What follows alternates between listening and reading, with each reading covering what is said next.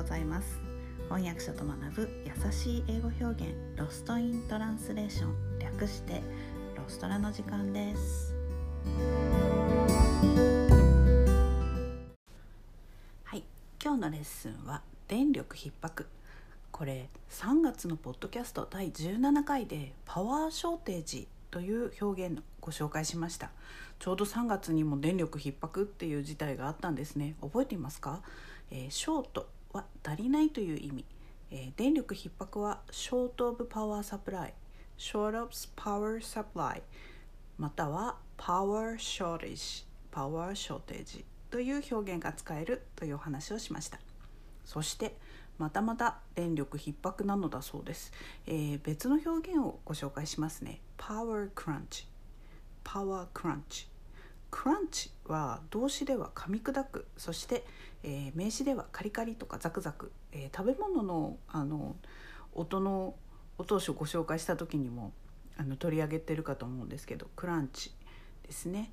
こういう音を意味します。そしてもう一つ危機的な状況逼迫した状況という意味もあるんです、えー、一つの単語でいろんな意味があるので是非ネットでちらっと検索するのではなくて、えー、辞書をしっかりと読んでみてください。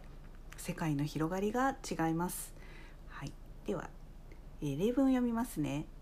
Tokyo warned of power crunch as Japan endures heat wave 熱波に見舞われた日本列島。東京では電力逼迫注意報が出た。東京 warned of power crunch as Japan endures heat wave、はい。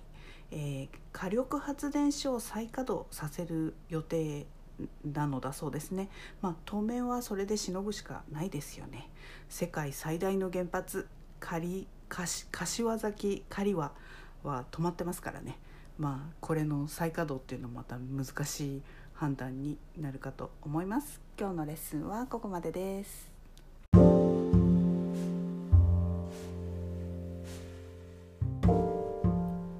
のポッドキャストのショーノートへのリンクは毎週水曜日に配信しているメルマガでお知らせしています、えー、もっと詳しい情報を知りたい。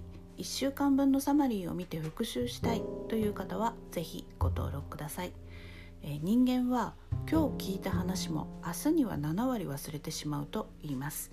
是非サマリーを見ながら復習してみてください。メルマガではレッスンの情報などもお届けしています。私から直接レッスンを受けたい英語学習のことを相談したいという方もぜひどうぞ概要欄にリンクを貼っておきます Alright, thanks for listening. Have a great day. Bye.